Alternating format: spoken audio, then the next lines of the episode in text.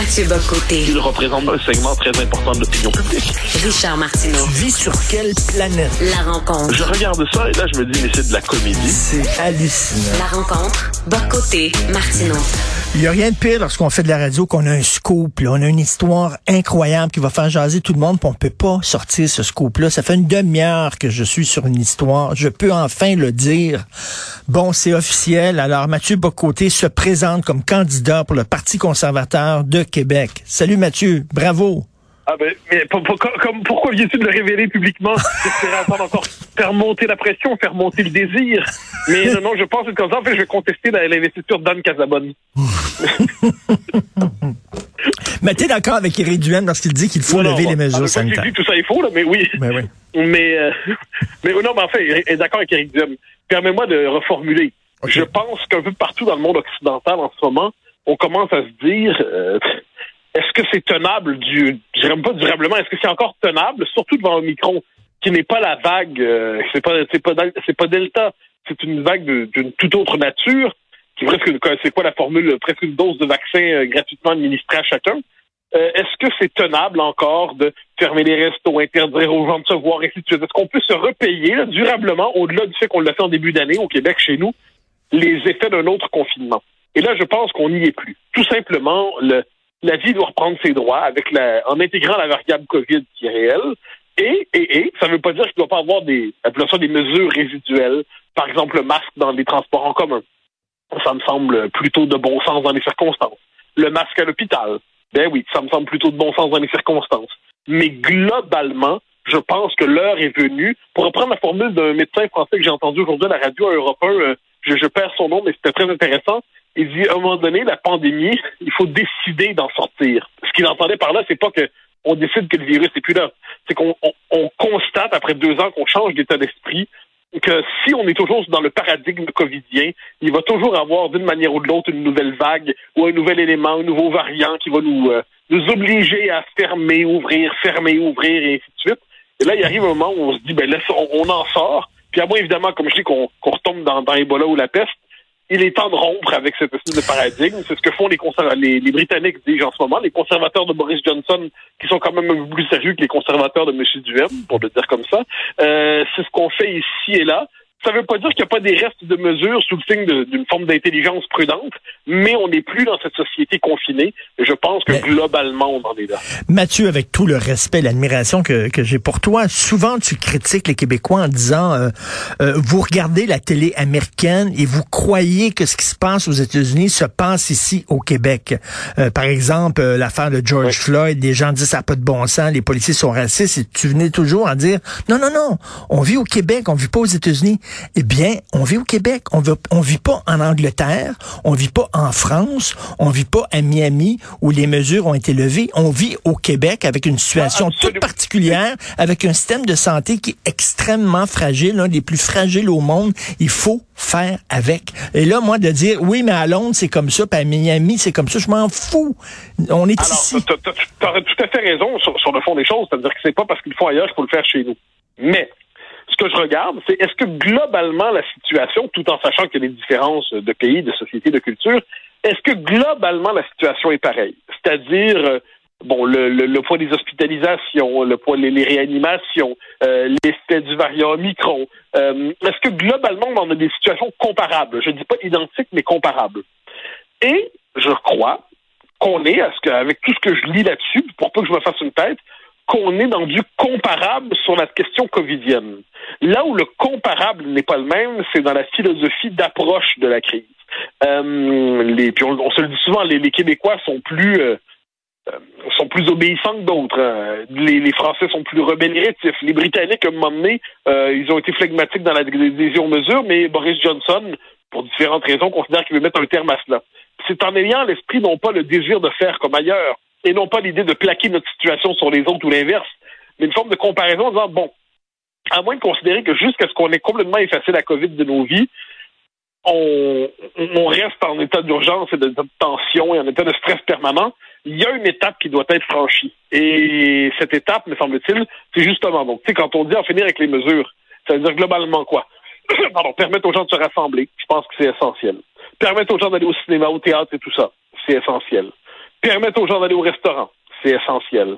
Ensuite, ensuite, dans des grands rassemblements publics, s'il faut conserver le masque, on conservera le masque. Si, y a des, j'entends des mesures résiduelles, mais sinon, un moment donné, c'est qu'on s'est habitué à la norme, euh, appelons ça d'un confinement plus ou moins étendu. Puis tout ce qu'on fait, c'est qu'on varie, on varie l'extension du confinement. Je, sais bien, mais mais mais mais mais euh, euh, regarde bien ça. Moi, tous les jours ici, tous les jours, je parle à des urgentologues, à des intensivistes, à des gens qui travaillent dans les hôpitaux et qui me disent tous la même chose. Si on lève les mesures, la liberté qu'on va avoir, elle va être temporaire parce qu'il va avoir automatiquement une hausse de cas. Et là, on est au maximum, là, au maximum. Ça veut dire qu'il y a des travailleurs de la santé qui vont péter une fuse, qui vont quitter et là, ça va être la spirale vers le bas. On ne peut pas se permettre ça. Je comprends qu'on est tanné, là, mais c'est pas nous qui décidons, c'est le virus qui décide. Oui, oui et non. C'est dans le virus nous impose une situation. Ensuite, vu l'état du système de santé au Québec, qui est euh, notre collègue Emmanuel Latraverse a été une des premières, sinon la première, à révéler, je pense, une étude de l'OCDE qui disait que globalement, le système de santé québécois est, à la traîne. Hein, et qu'ensuite, ça a été repris depuis dix jours. Là, là tout le monde s'est mis à commenter la nouvelle du journal. Mais bon, on a ce fait-là. Il est réel. Ensuite, sachant que le système de santé ne sera pas réformé en six mois, en un an, en deux ans, que le problème est structurel, est-ce qu'on va être, comme société, otage du système de santé jusqu'à ce qu'il soit capable de, je dirais, de, traiter toutes les vagues éventuelles de la COVID? Euh, l'effet ensuite, l'effet de, je dirais, les effets du confinement qui débordent la seule question des salles d'urgence, de réanimation et tout ça, je pense que on est en train de payer tellement cher, mais tellement cher chez nous. Puis permets-moi de, le dire, je ne le dis pas sur le mode je veux plaquer la situation parisienne sur ce qui se passe au Québec. Vivant à Paris en ce moment, j'ai le, privilège de ne pas subir ces mesures. Et si j'analyse la situation chez nous, c'est pas sur le mode ça me tape sur les nerfs perso, je suis plus capable de le vivre. C'est que je regarde ça, et je trouve qu'il y a une excentricité québécoise dans la normalisation des mesures de confinement. Et, je comprends la situation des soignants. Dieu sait que je la tourne pas en ridicule. Mais si on se fie aux médecins, globalement, euh, ils voient le monde exclusivement, principalement à partir du prisme de l'hôpital. Je les comprends. Mais c'est le seul. Non, non, mais c'est le, c'est le seul. Toi-même, tu as écrit là-dessus euh, hier que tu aurais pu, toi, euh, être une victime du délestage. Faut penser à ces gens-là. S'il y a une augmentation du nombre de cas, écoute, on va tomber à un niveau de délestage 5. Niveau 5, ça, ça veut dire 90% des opérations qui vont être reportées. On ne peut pas se permettre ça. Ça serait criminel. Et, je, je, le comprends. C'est-à-dire, je, je vois, je, je comprends l'idée, j'entends c'est-à-dire la question du délestage, moi je la trouve euh, brutale. Ils vont, mais j'ai pas de, je, n'ai pas de doute sur le fait qu'il y a des, opérations qui nous est moralement interdit de reporter, quels que soient les moyens utilisés ensuite. Une fois que c'est dit, une fois que c'est dit, euh, la question de l'hôpital, comme je dis, elle est centrale. Mais si nous ne vivons qu'en fonction des capacités hospitalières du système de la santé au Québec, on en a pour des années à vivre sur un régime de, de confinement, euh, euh, confinement partiel ou temporaire. non, pas pour, moi, je suis pour la levée des, des, des, mesures, bien sûr, en temps et lieu. En temps et lieu. Il faut pas le faire trop tôt. Euh, regarde, toutes les indications le disent, ça va baisser. Ça va baisser le, nombre d'hospitalisations. Peut-être dans une semaine, peut-être deux semaines, peut-être un mois, peut-être deux mois. Et là, on pourrait le faire. Oui, mais moi, je te, je te soumets comme hypothèse que ça sera, il va toujours y avoir puis je pas des oiseaux, là. Il va toujours y avoir des gens qui, d'un point de vue qui est raisonnable, des, des, des urgentologues, des médecins, tout ça, qui vont nous dire que c'est pas le temps. Ils vont, c'est inévitable dans tout. Je regarde ça en Europe parce que j'ai l'occasion de le suivre. Partout où ils décident de lever des mesures, il y a toujours des médecins tout à fait qualifiés, compétents, qui disent c'est pas le temps, c'est pas le temps, c'est pas le temps. Donc ça fait, c'est, un, je dirais que le, ce que j'appelle l'habitude du confinement, c'est qu'il y a des gens qui considèrent qu'effectivement, euh, si on contrôle les interactions sociales, c'est il y a moins de chances que. Mais non, mais eux, disent c'est pas le temps. Ils disent pour le système de santé. Ils disent c'est pas le temps, pas parce qu'ils veulent avoir et ils ont un plaisir à casser notre fun là. Ils disent c'est pas le temps parce qu'ils sont ils sont sur le terrain, ils voient la situation à quel point elle est extrêmement fragile et ils disent écoutez là, parce que tu imagines si jamais il y a encore plus de pression sur le système de santé, il y a de l'absentéisme, il y a des gens qui foutent, le, on va être, mais Mathieu dans un dans, ça va être le chaos total. Mais tu n'as pas à me convaincre du fait que la situation est pas est pas idéale. Hein. Je, je, suis pas de l'école qui dit ah ben c'est terminé la Covid non je ne dis pas ça je dis que dans sachant que le, bien commun se définit à la à l'aune de plusieurs variables et la question de la capacité du système de santé en est une elle est très importante Ensuite, ensuite, le fait qu'on ait une société qui ne doit pas être au sein de l'effondrement psychologique, au sein de l'effondrement économique, qui ne peut pas fonctionner simplement avec des aides gouvernementales à temps plein, qui pourrait être capable de, ne serait-ce que d'avoir un système de santé durable, eh bien, doit être capable ne serait-ce que de, de sortir justement de cette logique qui va nous conduire tout ou tard à la décroissance ou à une crise économique réelle ça implique de tenir compte de ça. Et c'est pour ça que je pense que la, la variable centrale du point de vue du politique, c'est l'ajustement de l'hôpital, l'ajustement du système de santé. Mais je reviens sur ce que je disais, tu as tout à fait raison que ceux qui sont pour le confinement euh, durable veulent pas nous faire souffrir.